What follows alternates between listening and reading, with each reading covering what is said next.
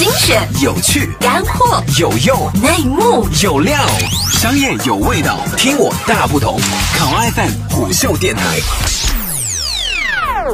Hello，大家好，这里是考拉 FM 虎嗅电台，欢迎收听。六月十六号，滴滴出行对外宣布，已经完成了新一轮四十五亿美元的股权融资。新的投资方包括 Apple、中国人寿及蚂蚁金服等，腾讯、阿里巴巴、招商银行及软银等现有投资人也都参与了本轮融资。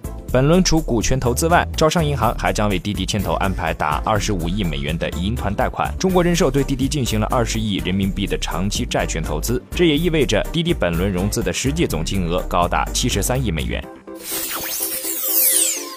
而在几天前，Uber 宣布从沙特阿拉伯主权财富基金处获得三十五亿美元投资。这三十五亿美元是 Uber 季轮融资的一部分。其官方透露，季轮融资截止目前累计达六十亿美元。滴滴的投资方以中资背景为主，专业投资机构与非投资机构各占一半。滴滴偏爱与互联网公司合作，进行抱团式的发展，尤其是阿里系在其股东中占有较大比重，阿里巴巴、蚂蚁金服、新浪微博。在滴滴的一系列投资方中，最值得注意和特殊的是中国投资。有限责任公司中投做背书，对滴滴在政策上形成重大利好。国家资本的进入无形中会扮演政策改革的力量，最大限度消除运营风险，从而为滴滴快滴创造成长的空间。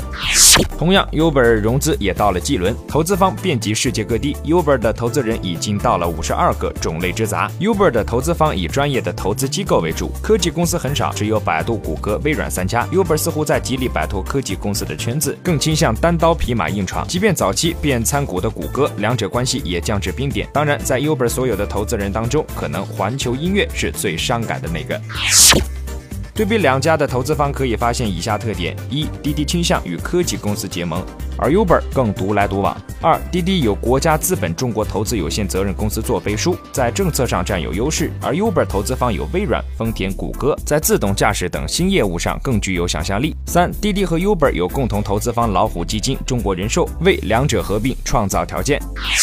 融来的巨资都花在了哪里呢？滴滴试图用投资的方式打造一个滴滴系，滴滴围绕着其业务展开对外投资。一方面试图通过以资本为基础建立联盟，拓展国际业务；另外一方面，滴滴想围绕出行布局，打造出一个类似小米的出行生态链。对比滴滴，Uber 在投资方面并没有太大兴趣，至今并没有投资案例出现，也不曾讲过生态链的概念。但围绕着地图业务，Uber 出现过两次全资收购，而这或许也是中国互联网公司和美国互联网公司的一大不同之处。好以上就是我们今天节目的全部内容，欢迎订阅收听。